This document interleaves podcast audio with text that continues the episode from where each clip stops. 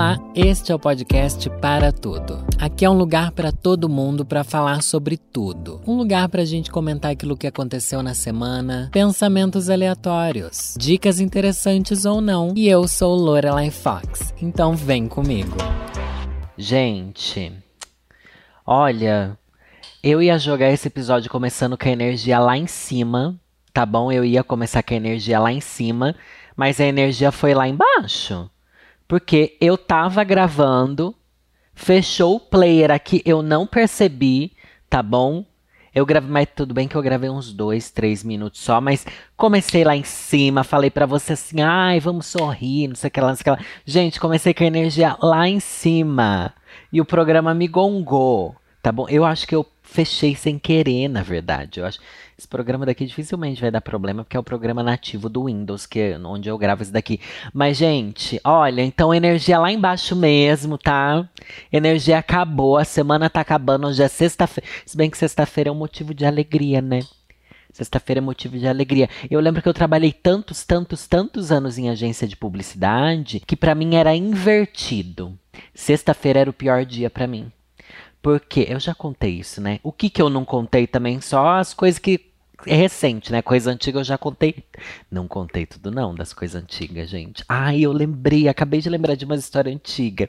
Deixa eu, deixa eu anotar aqui, porque senão vou esquecer enquanto eu essa outra coisa. Sexta-feira era um dia muito ruim quando eu trabalhava em agência de publicidade, porque eu trabalhava fazendo impresso. Mais precisamente, eu trabalhava com, com jornal. E o jornal de domingo, a gente fazia muito anúncio pro jornal de domingo. Um beijo aí para todo mundo que é jornal de domingo, tá? Alguém lê jornal ainda? Se bem que tem gente que só compra o jornal de domingo, né? É uma coisa que eu acho bem estranha. Enfim, adorava jornal, gente, adorava fazer impresso. É muito legal quando você começa a entender o como funciona as cores semic e tipo como você tem que entrar ali no Photoshop e colocar o número certo para que na impressão fique bonita e não só na tela do seu computador. Depois que você destrava essa chave, nossa, fica lindo. Eu tenho muitos anúncios que eu fazia. Gente, mas aqueles anúncios assim não dá para ser super inovadora, né? Mas enfim, eu gosto muito do que eu fazia. Só que o fato da gente ter que entregar vários anúncios na sexta-feira, gente, minha sexta-feira era muito estressante. Muito estressante, muito. Mas também eu, eu gostava. Eu gosto quando as pessoas me passam uma tarefa e eu entrego. Era muito mais simples do que tudo que eu faço hoje. Era muito mais simples. Mas não, não era triste, não, viu? Acho que eu nunca fui fui triste com o meu trabalho, mesmo quando eu não trabalhava em agência, trabalhava em outras coisas. O que era triste eram as pessoas com as quais a gente convive. Tá aí uma coisa que eu sempre falo nas palestras que eu faço, viu? Palestra sobre diversidade, eu dou muita palestra em empresa. Vocês sabiam? Ai, gente, adoro dar palestra em empresa.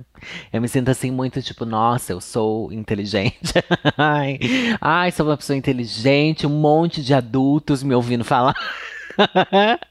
Chefes e gerentes e, e presidentes de empresas grandes internacionais. É uma coisa que eu falo assim, meu Deus, eu, tô, eu sou uma bicha montada porque vocês que me conhecem aqui do podcast, vocês sabem o real surto que eu sou. Mas quando a gente veste esse arquétipo, porque é um arquétipo, né? Agora vamos, vamos jogar. Essa, tá na moda dos arquétipos, né? Preciso até fazer um vídeo sobre arquétipos, Vitor. Anota essa aí. É, eu, eu visto o arquétipo da palestrante. Mas é uma palestra, não é essas palestras de autoajuda, né? Que o povo finge aí as coisas. Não. São coisas das quais eu tenho muita propriedade para falar, principalmente sobre LGBTs no mercado de trabalho, sobre a mudança, enfim, da diversidade nas empresas, a importância de ter diversidade nas empresas, blá blá blá, enfim, adoro dar palestra. Por que, que eu tava falando disso que eu adoro dar palestra, gente? Ah, porque eu falo muito, chega sempre uma hora que eu falo sobre isso, que é uma coisa que a gente precisa se, se atentar. A maior dificuldade que a gente tem no ambiente de trabalho são as pessoas, nunca é a função que a gente exerce. Isso é muito bizarro, pelo menos em 90% das profissões, vai. Porque o cargo que você tem, você sabe desempenhar ele. Você já tem experiência, você já estudou, você já sabe. Você é essa pessoa desse cargo. Mas daí o que te impede de brilhar ou de amar o lugar que você tá, o que te impede é o que te faz amar, na verdade. São as pessoas com as quais você convive. Porque se tiver um chefe insuportável, você vai detestar estar tá lá. Mas tudo bem que o chefe às vezes a gente vê até menos. Mas se tem uma pessoa ali que trabalha na sua área, que você detesta, vai tudo piorar. Ou que você não se sente aceito por essa pessoa, né? Porque é sobre isso as palestras, né? Então é uma reflexão muito importante que a gente precisa ter sobre a importância da aceitação da diversidade no mercado de trabalho. Porque não é só uma questão de respeitar que pessoas diferentes de quem a gente é estão ali. Tipo, ai, não, eu te respeito, você é sapatão, tá aqui. Não, beleza, tudo bem. Tal, mas a gente não quer só isso de poder estar ali o que é um direito nosso, né? Que é um mínimo. A gente sabe que a gente pode estar, mas a gente precisa poder ser quem a gente é, o que é muito diferente. E a partir disso que a gente se torna feliz ou triste no ambiente de trabalho. Poder ter leveza e transparência em quem a gente é. E quando a gente é LGBT, nossa, a gente nunca pode ser quem a gente é no mercado de trabalho, né? Principalmente quando a gente é mais novo, a gente tá mais inseguro, a gente entra numa empresa nova, a gente não sai se assumindo, né? Quando existe a possibilidade de estar tá dentro do armário, enfim. Ai, nossa, já comecei a, o arquétipo palestrante aqui, gente. Arquétipo palestrante, vou desligar esse, vou ligar o arquétipo loira, rica e snob. Comecei a assistir The White Lotus, gente. The White Lotus é uma série da HBO, gente. Deixa eu ver aqui se é da HBO. Isso, é da HBO. Não, não é HBO que fala, é HBO Max. É, gata, eu sou aqui a Isabela Boscov, agora eu só falo HBO Max. The White Lotus é uma série que viralizou muito por causa da Jennifer Coolidge. Coolidge, não sei como é que fala o nome dela, mas é, acho que é isso. E porque ela é uma loira rica e eu sei que tem duas temporadas, eu tô na primeira temporada ainda. Na segunda temporada, ela lançou a máxima: These gays are trying to murder me. Essas gays estão tentando me matar. Pelo que eu entendi, parece que as tem umas gays que perseguem ela e matar ela na segunda temporada. Enfim, eu tô muito ansioso para chegar nessa parte. Mas na primeira temporada comecei a assistir porque eu sabia que era uma série que provavelmente eu ia gostar. Já que pessoas com um gosto parecido com o meu gostaram, embora eu não vou recomendar para você assistir. Porque talvez você não goste, tá? Porque eu entendo que é uma série que ou você vai gostar muito ou você vai simplesmente não suportar. Porque é meio assim. Ai, como é que eu vou dizer? Não tem uma trama central né? Pelo menos na primeira temporada, acho que assisti só quatro episódios.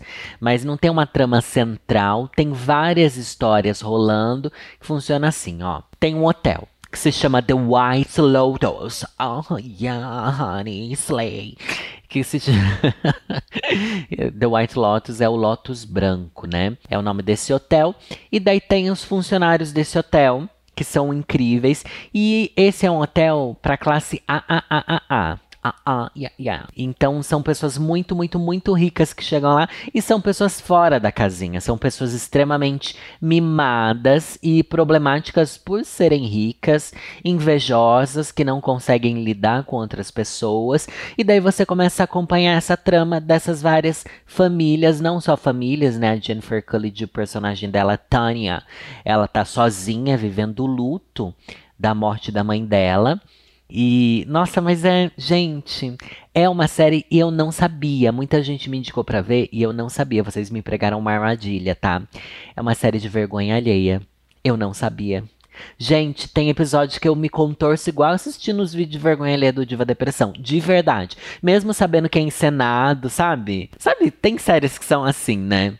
É, acho que Modern Family, eu, nossa, eu sofria muito assistindo, tanto é que eu parei, porque me dava muita agonia, mas The White Lotus também me dá muita agonia, mas tá também num clima de, de meninas malvadas, porque tem lá a mulher que é uma fodona, como é que é o nome dela? Acho que é Nicole o nome dela, enfim. E ela tem uma filha que é interpretada pela Sydney Sweeney, que é essa famosa, né? Ela ficou bem famosa, essa menina, né? Enfim, ela e a amiga dela são completamente mean girls e podres e drogadas. E daí fica assim uma vibe de pessoas que são ruins. Ninguém ali é bom, sabe? Nossa, mas tudo é muito constrangedor. Gente, assistam, porque em breve sai vídeo no canal contando minha experiência assistindo The White Lotus, tá? Porque realmente é, é tudo que eu queria. Tudo que eu queria era viver ali dentro e ser a Jennifer Coolidge falando sobre arquétipos, né?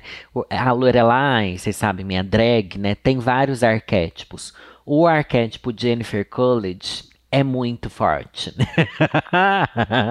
o arquétipo loira, rica, tá 40 a mais. Quantos anos será que ela tem? 40, 50 anos? Gente, ela tem 61 anos. A Kinga, 61 anos, acabou de ganhar um M pela atuação. M é o Oscar da atuação em, em séries de TV, tá? M é como se fosse o Oscar da televisão. Ela, enfim, todo personagem que ela faz é muito icônico, gente. Vocês lembram ela em Legalmente Loira? Meu Deus, sabe? Meu Deus. É simplesmente incrível. E, mas também é todos os personagens meio igual, né? Vamos ser bem sinceros. É porque ela tem esse estilo de atuação, né? O povo passa pano pros personagens do. Como é que chama? Aquele. Ai, eu Hoje em dia pegar um ranço. Johnny Depp, isso. Personagem Johnny Depp. Tive que fazer um Google aqui porque eu esqueci completamente o nome do cara. Enfim, não tô nem falando isso sobre a problemática atual que ele tá vivendo, mas há muito tempo eu já acho os personagens dele completamente igual. Nossa, é tudo igual, gente. Você só muda a roupa. Ele tem que usar roupa esquisita, né, pros filmes que ele faz. Porque é sempre uns personagens esquisitão, assim, gente, mas é tudo igual os personagens tá bom? Tudo igual. Tá, em um ele tá mais tristinho, no outro ele tá mais surtadinho, mas é sempre, ai, oh my god, she's so crazy. Enfim, porque eu fui parar no Johnny Depp, gente, pelo amor de Deus. Agora, numa vibe White Lotus de ser uma pessoa extremamente rica, que pode ir parar num resort, num hotel de luxo extremo, é, onde as gente, o mais legal é que essas pessoas ricas, elas realmente têm desejos bizarros, que elas querem ser atendidas e elas acham que todo mundo tá errado, menos elas, e isso é muito legal, na verdade. A Briana, Briana, um beijo pra Briana, arroba Briana Nask lá, é uma gamer famosa aqui da, da, do mundinho internet, ela postou: O que você faria se não precisasse trabalhar para sobreviver? Gente, o povo de White Lotus é exatamente isso. As perguntas ela lançou lá no Twitter, sabe? E daí eu realmente fico. Vocês sabem que essa é a minha brisa do momento, né? Eu gasto minha energia criativa pensando nesse tipo de coisa. Como esse, essa indagação surgiu agora lá no Twitter. Eu, nossa, eu passei um tempão, que é algo que eu já penso sempre, né? Então a resposta estava na ponta da língua. Mas eu passei um tempão vendo que as pessoas iam querer. A minha resposta, gente, se eu não precisasse trabalhar para sobreviver, blá blá blá, eu ia ter meu canal? Eu ia ter meu canal. Gente, eu super ia ter meu canal. Eu ia ter o canal, eu ia ter o podcast, tá? Mas tudo que eu fizesse no canal, isso é algo que eu já expliquei para vocês, porque eu pretendo ganhar na Mega Sena, né? Da virada. Enfim. Ai, louca. É, tudo que eu faz, fizesse no meu canal iam ser projetos especiais, sabe? Tipo, igual eu fiz o arquivo oculto, igual a gente faz o Hora do VT e tal. Tudo ia ter um cenário foda, ia ser uma, uma super produção. Então ia ser um ano inteiro de super produções. Não iam ser só os vídeos comuns do dia a dia. Eu ia diminuir a quantidade de vídeos comuns e aumentar a quantidade de super produções. Eu ia viajar o mundo, visitando lugares mal assombrados. Enfim, ai, meu maior sonho era ter dinheiro para fazer esse tipo de coisa, sabe? E, e, só criar vídeos longos, tipo, ai, vídeos de 40 minutos sendo mini documentários. Não que a gente já não faça isso, eu sei que o conteúdo que a gente faz hoje em dia, principalmente de assombração, é muito bom, viu? Os roteiros são muito bons, a edição muito boa, mas eu queria fazer uma coisa assim, tipo, ah, falei do edifício Joelma, eu queria ir lá, queria gravar, queria gravar com drone, queria pesquisar fotos da época, queria, sabe, entrevistar as pessoas que, que enfim, que moram ali perto, que já viram a sobração, enfim, esse surto todo. Queria fazer assim se eu tivesse muito dinheiro e tempo disponível. Então, mas eu também comentei aqui nessa publicação que eu ia caçar tornado. Gente, meu sonho é ver um tornado. Eu acho que eu nunca vou ver. Nossa, tem gente que sonha em ver uma baleia, tem gente que sonha em ver as pirâmides. Eu quero ver um tornado. Gente, queria muito ver um tornado. Aquela coisa imensa subindo. Você sabe que, na verdade, ele sobe, né? Vem de baixo para cima, assim. Aquela nuvem rodopiante, gigante. Eu ia me sentir a Dorothy. Mas, mano, eu queria muito, eu acho muito bonito tempestade, né? Essas tempestades com nuvem. Porque é diferente, né? Existe tornado e existe, como é que é? Furacão. Furacão não tem beleza nenhuma. Furacão, os dois são extremamente destrutivos, mas não tem beleza porque não tem uma formação bonita no céu, né? Eu queria muito ver um tornado, gente. Queria muito ver um tornado. E eu também queria visitar a escavação de fósseis nossa, eu queria muito chegar e, meu Deus, isso daqui é um dinossauro, caralho. É um dinossauro. Eu também, gente, ia financiar é, é, museus Porque sabe que tem isso, né? Tem um povo que paga ali os museus e tal. Enfim, que tem até coleção particular de coisas de museu que eles cedem para outros museus e blá blá blá. Eu ia ser esse colecionador de, de relíquias, sabe? Paleontológicas e arqueológicas também, por que não? em Tutupom. Nossa, eu ia querer muito. Tipo, imagina você ter é que você não pode ter, eu acho. Será que pode ter? A não ser que eu abra um museu, né? Daí praticamente eu vou ter. Eu não sei como é que isso funciona, mas também não importa. Eu ia querer ter a chance de ter um, tipo, um, um pedaço de dinossauro. Meu Deus, gente, por que, que a gente não pensa sobre isso, sabe? Por que esse não é o desejo das pessoas? Esses dias lá no, no Twitter também surgiu uma discussão sobre Rolex. Nossa, eu vou até tentar achar aqui agora pra vocês, gente. Ai, ai. A discussão do Rolex é o seguinte: uma arroba lá do Twitter postou, postou assim, ó. A única utilidade de um Rolex é ostentar. Ninguém precisa de um Rolex. Primeiro, porque é possível ver a hora no celular. E mesmo que você queira de fato usar um relógio, há zilhões de modelos mais baratos. É um bom relógio? Certamente. Pagar 50 mil por um relógio? Não nessa vida. Tá, fizeram esse post. A gente entende qual é a intenção do post. Ele faz sentido, faz, mas ao mesmo tempo que não faz sentido nenhum, porque existe tudo caro, né? Tudo que é barato, existe uma versão cara daquilo, né? Eu sou uma drag barata, existe a RuPaul que é uma drag cara. Enfim, eu sou... Que idiota. Mas enfim, tudo é assim. E tudo é inútil também, né? Se a gente começar a seguir nesse, nesse rumo do que realmente é útil, a gente volta para as pirâmides de necessidades humanas. Mas a questão é que eu, eu quero linkar isso daqui com com o fato de que por que as pessoas querem pagar 50 mil num relógio e as pessoas não pensam que elas podem pagar 50 mil em uma coisa arqueológica, sabe? É que eu acho que não pode comprar coisa arqueológica, mas é o que eu queria. Não por ostentação também, né? É por você. Nossa, eu, é que eu acho que tudo que é uma coisa arqueológica ou paleontológica, principalmente, que arqueológica, gente, é coisa de civilização antiga, tá? Paleontológica é coisa de seres vivos antigos. O que é bem diferente e que é muito mais antigo, na verdade. Quando você olha para uma dessas coisas, você volta no tempo. Tipo, de verdade, você está olhando para uma coisa que pertence a uma era que, onde os seres humanos nem existiam, sabe?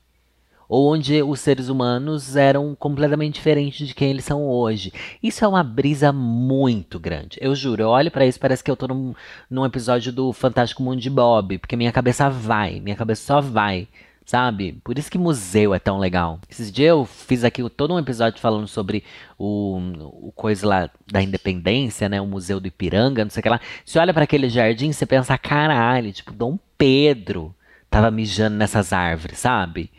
É, é uma brisa. Você olha para aquilo e você pensa, uau, sua cabeça vai no tempo, igual as visões da Raven. Minha cabeça é assim que funciona. Mas eu fico assim, nossa, as pessoas realmente que é muito rico, eles gostam de gastar essas coisas que é muito cara, que para eles não é muito caro, né? A gente precisa ter essa consciência também, que é relativamente caro pra gente, mas para eles isso é o preço de um relógio, sabe? E tá tudo bem também, né? Não vamos entrar nessa discussão sobre o capitalismo, mas é que eu, acho que eu gastaria meu dinheiro de uma forma completamente diferente. Mas não julgo quem gasta também. Porque daí a gente pensa assim, ai, quem gasta 50 mil numa bolsa? Eu conheço um monte de gente assim, próxima a mim, que gasta 50 mil em bolsa. 40, 30 mil em bolsa. E eu penso assim, gente, mas é uma bolsa, um relógio. Eu faria um tweet exatamente igual esse. Ai, a função é ostentar. Aí eu já discordo. Porque a gente sabe que esses ah, relógio mais do que bolsa, principalmente, né? É um investimento, porque esses relógios duram uma vida, né? Dura uma vida e se você vai vender eles, eles não perdem valor e sei lá o que. Eles têm joias dentro e, enfim. Joia também, né? É uma coisa que é um investimento, porque ele não perde valor. Mas daí, gente, o melhor desse tweet sobre o Rolex não é nem ele em si, as reflexões que a gente pode ter, que eu já tive várias aqui. É a resposta imensa quem tweetou sobre o Rolex foi uma jornalista e quem respondeu foi outra jornalista. Rinha de jornalistas aqui, tá bom? Ela falou: De que parte do intestino grosso alguém puxa pelo ânus uma cretinice dessa monta com tamanha soberba? Sugiro que você se dê ao trabalho de conhecer a história do Rolex. Para que serve um relógio de trabalho? Qual a finalidade de um Submariner, um Milgauss, um GMT, um Explorer, um Daytona? Ai, amei os nomes. Ai, querendo não é chique, né? O que significa relojoaria de alta precisão no contexto da tecnologia? Gente, vamos ser sinceros? Relógio de alta precisão é relógio atômico tá? Nem um relógio de pulso. Você sabia que existe relógio atômico? Ah, eu nem entendo como ele funciona. Quer dizer, não, já vi vários vídeos sobre como funcionam relógios atômicos.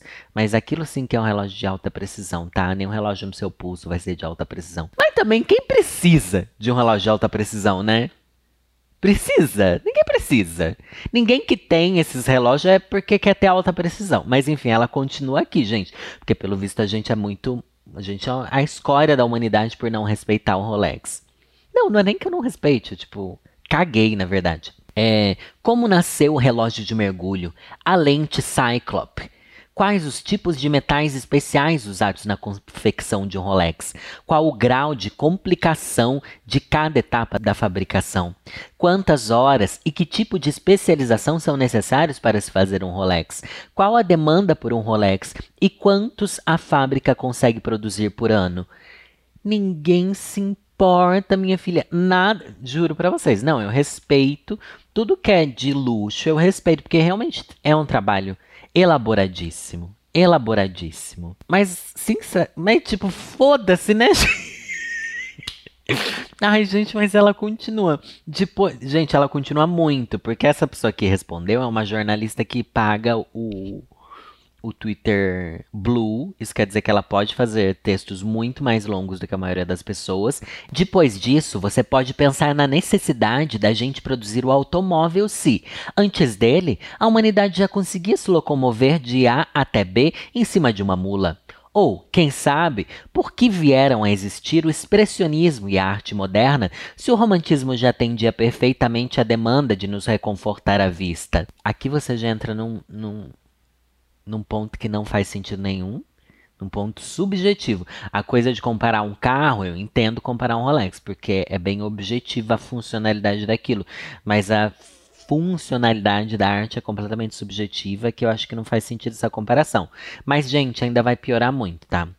Para quem inventar o cinema falado, ou mesmo o cinema, se já tínhamos o teatro?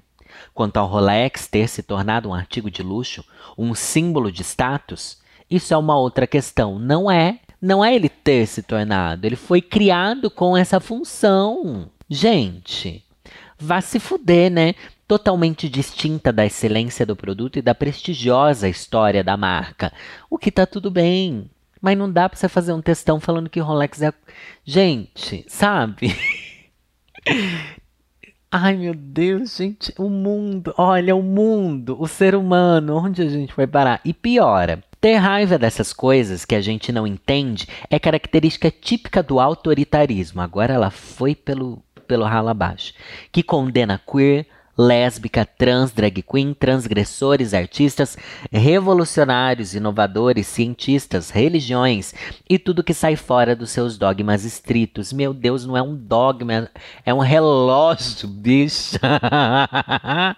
é óbvio que 50 mil por um relógio é muito dinheiro. O relógio Rolex nunca foi um produto popular. Aqui ela entra em contradição com o que ela disse anteriormente, que ela dá a entender que ele se tornou um artigo de luxo e não que ele nasceu com isso. Enfim, é um instrumento de alta precisão. Ela insiste na alta precisão.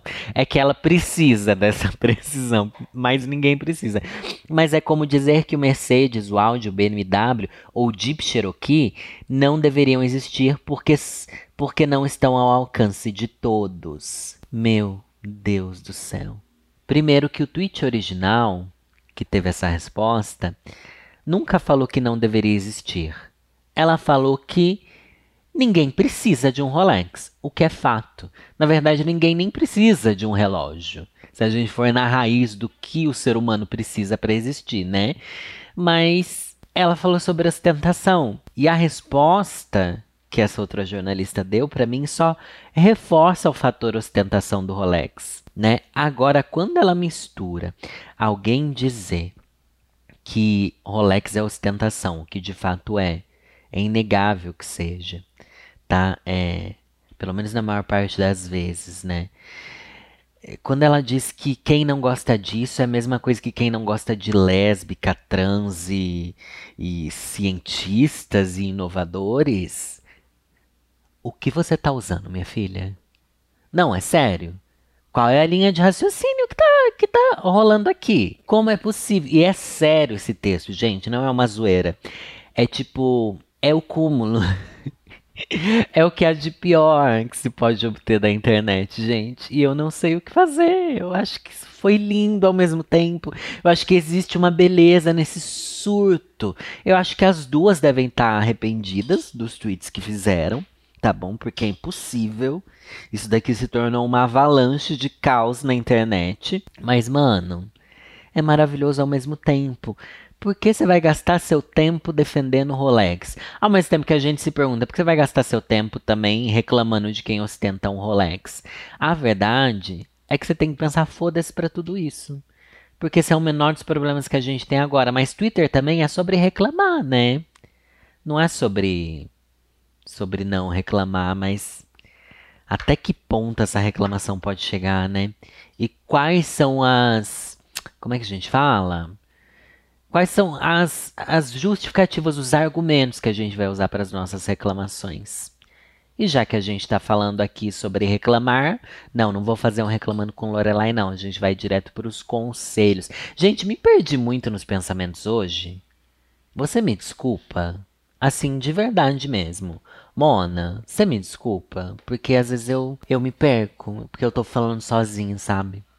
Eu tô falando sozinho, eu separei uns tópicos que eu queria falar, que era sobre esse tweet, sobre The White Lotus. Nossa, e no começo do episódio eu falei que ia ter uma história que eu ainda não contei. Que esses dias eu tava lembrando, nossa, eu nunca contei isso no, em lugar nenhum. Mas enfim, deixa pro episódio da semana que vem. Ou deixo só para apoiadores. Não, não vou ser ruim assim com vocês também, né? Mas se você quiser saber muito mais sobre mim, e pior que tem novidades que eu conto só nos Apoia-se, gente. Vamos lá apoiar a vovozinha? Tá bom? Porque agora é hora dos conselhos ruins. Eu seleciono um dos conselhos que vocês mandam para mim e vou tentar aconselhar aqui de forma ruim, tá bom? Não vou tentar aconselhar de forma boa, não. E Conselhos Ruins é o meu apoia-se. Lá é um podcast separado, onde eu só falo sobre conselhos ruins. Mentira, porque tem episódio extra também, onde eu respondo perguntas. Em breve vai ter episódio extra com amigos meus. Eu quero muito gravar um episódio extra lá com César. César nem sabe que eu quero isso, mas foda-se, eu sou mercenária mesmo. Com o Marcos também, queria gravar um episódio com ele. E vai ser isso, gente. Tem episódios extra lá, além dos conselhos ruins, mas enfim, já tem mais de 15 episódios lá para vocês ouvirem.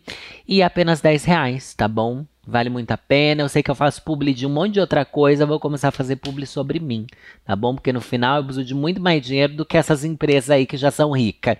Que eu faço publi para elas e, e, a minha publi. E a publi de quem eu sou, para sustentar a vovozinha aqui. Bora lá. E o nome desse quadro é Vou Ler um Conselho todo final de, de programa. Conselhos de Família. Oi, Lori. Vim pedir seu conselho pro caos que tá minha família espero que vá pro YouTube. Vamos lá. Pera aí, não tá indo pro YouTube não. Você também não pode escolher onde é que vai ir, né? Ela mandou o pedido de conselho pro podcast para tudo, arroba gmail.com. Então é primordialmente um conselho pro podcast, né? Mas vamos lá. Eu moro longe da minha mãe, ela vem passando por situações terríveis com o irmão de 17 anos. Ele namora uma menina de 14 anos. É, duas crianças, né? E depois desse namoro, ele piorou consideravelmente. Não respeita minha mãe, chega tarde, não avisa e trata ela como lixo. Minha mãe vai pro hospital todo mês por conta do estresse. Ai, que pesadelo. Ela entra em crise de pânico toda vez que chega a mensagem dele no celular. E eu tô aqui olhando isso de longe e sofrendo. Gente, já vou adiantar que eu não vou saber o que aconselhar, tá bom? Eu não vou saber o que aconselhar mesmo. É, já, porque nem terminei de ler aqui o pedido de conselho, mas vamos lá. Meu irmão é um doce com os pais da namorada, um verdadeiro santo. Vai na igreja, finge, finge ser gentil quando está perto deles. Minha mãe não fala com a família da garota, pois eles já falam em casamento para uma menina de 14 anos. Ficamos chocados. O último acontecimento foi que minha mãe foi falar com a mãe da namorada dele para pedir que ele não chegasse tarde ou avisasse, já que ele passa 90% na casa dela. A mulher acabou com a minha mãe, dizendo que meu irmão é, é um doce e que minha mãe achava que a casa dela de quem bar ou orgia tá escrito errado. Provavelmente deve ser tipo, ah, a casa dela parece um bar ou uma orgia. E minha mãe ficou tão nervosa que foi parar no hospital novamente ela, não, ela está somente levando até ele fazer 18 anos e ver se mudar algo. Gente, não vai mudar nada, porque isso mudaria. Vai mudar quando ele terminar com essa menina e essa família que estraga ele. Se bem que eu não, não posso dizer isso, né? Não sei se as pessoas estragam umas às outras, mas enfim. Lore, eu não sei o que fazer. Você não pode fazer nada, você nem mora perto. Enfim, o problema é que você lida com isso, né? Vejo minha mãe passando por isso. Meu irmão ameaça fazer absurdos caso ela tome alguma atitude. A sogra dele maltratando minha mãe e todos pisando em ovos por um menino de 17 anos que acaba com a saúde mental de todos, eu sinceramente não tenho mais empatia por ele. Só quero que isso acabe e que ele pare de fazer nossa família virar o um inferno na terra. Eu devo me envolver nisso? eu acho que você deve prestar apoio emocional para sua mãe, tá? Meu marido diz que tenho minha família e que não deveria me envolver. Sua mãe continua sendo sua família, tá? Não dá para excluir isso não. É, mas eu queria que de alguma forma a família da namorada percebesse o quanto ele está sendo dissimulado e falso e ajudar minha mãe de alguma forma. Isso não vai acontecer, essa família vai continuar sendo feita de trouxa porque eles são uns podres também. Me dê o seu sábio conselho, vovó. Um abraço e que venha um milhão. Eu acho que em vez da sua mãe gastar dinheiro indo pro médico em remédio assim, para remédio de nervosismo, sei lá o que, ela devia estar tá fazendo uma terapia para ela conseguir se blindar emocionalmente a respeito disso e a partir daí tentar ainda conversando na terapia estratégias que ela pode ter para lidar com esse filho bizarro, porque precisa de um profissional, eu acho, para lidar com uma pessoa doida dentro da sua casa, né? Eu acho que tem o um fator também adolescência e paixão, tá? Uma pessoa tão nova assim. Eu acho que essa outra família é uma família de gente louca, porque para querer que uma filha de 14 anos case, você tem que viver na Idade Média né? Um desgraçado.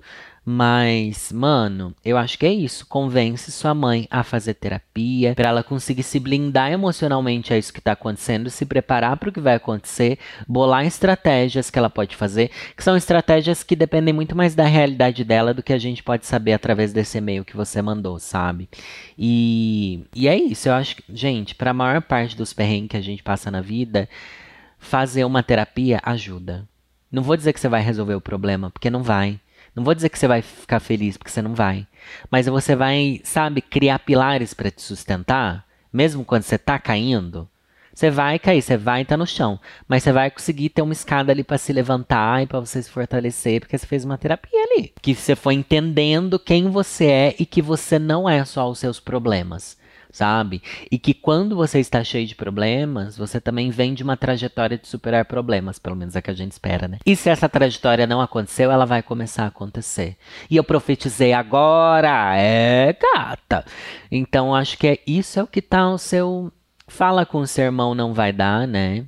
Colocar ele na terapia também não vai dar porque ele não vai querer. E não sei quais são os métodos para colocar uma criança, porque ele ainda é uma criança com menor de idade, na linha. Eu acho que o que a gente pode fazer é ajudar sua mãe a não sofrer, sabe? Porque realmente, ai, mas prende o menino em casa, ai, mas põe ele de castigo, ai, tira o celular dele, não sei o que lá, não sei o que lá, não sei o que lá. Esse menino aparece lá.